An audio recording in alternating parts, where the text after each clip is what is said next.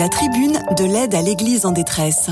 Amélie Berthelin, interrogée par Simon Tatro. Bonjour Amélie Berthelin. Bonjour Simon. Alors je rappelle que vous êtes responsable de l'information à l'aide à l'Église en détresse et rédactrice en chef de l'Église dans le monde et vous nous emmenez en République démocratique du Congo.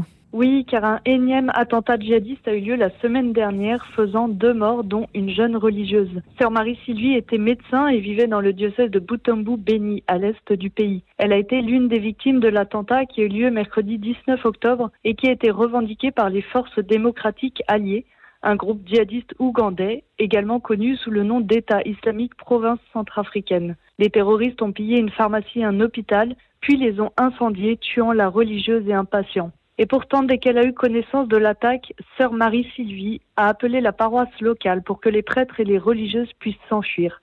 Sans ce geste, cette tragédie aurait pu causer encore plus de pertes humaines. Le père Marcello Oliveira, responsable des missionnaires comboniens en RDC, a décrit à l'AED la terreur ressentie cette nuit-là. Les rebelles ont attaqué le village et en particulier l'hôpital. Ils ont pillé tout ce qu'ils pouvaient trouver, volant des médicaments et mettant le feu au bâtiment. La religieuse qui était de service de nuit a été brûlée vive, ainsi qu'un patient.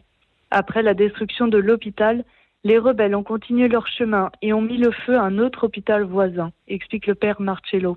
En plus des deux victimes, de nombreuses personnes sont portées disparues et aujourd'hui encore nous n'avons pas de nouvelles d'elles. Elles ont probablement été enlevées par les djihadistes pour transporter les biens pillés dans les hôpitaux, pharmacies et magasins. Monseigneur Sikouli Paloukou, l'évêque du diocèse de Butembo Béni, s'adressant à l'AED, s'est dit profondément consterné par cette attaque et a déploré la perte de vies humaines, en particulier sœur Marie-Sylvie. Les mots nous manquent, tant il est vrai que l'horreur a plus que dépassé le seuil, a-t-il ajouté. Alors comment expliquer cette violence?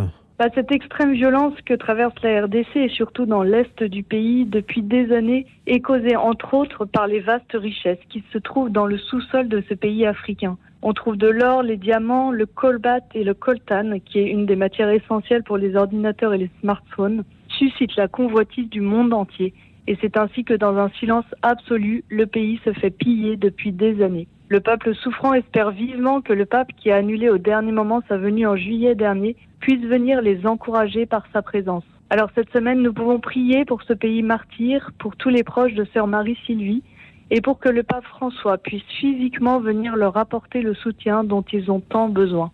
Merci Amélie Bertonin. Je rappelle que vous êtes responsable de l'information à l'aide à l'Église en détresse et rédactrice en chef de l'Église dans le monde.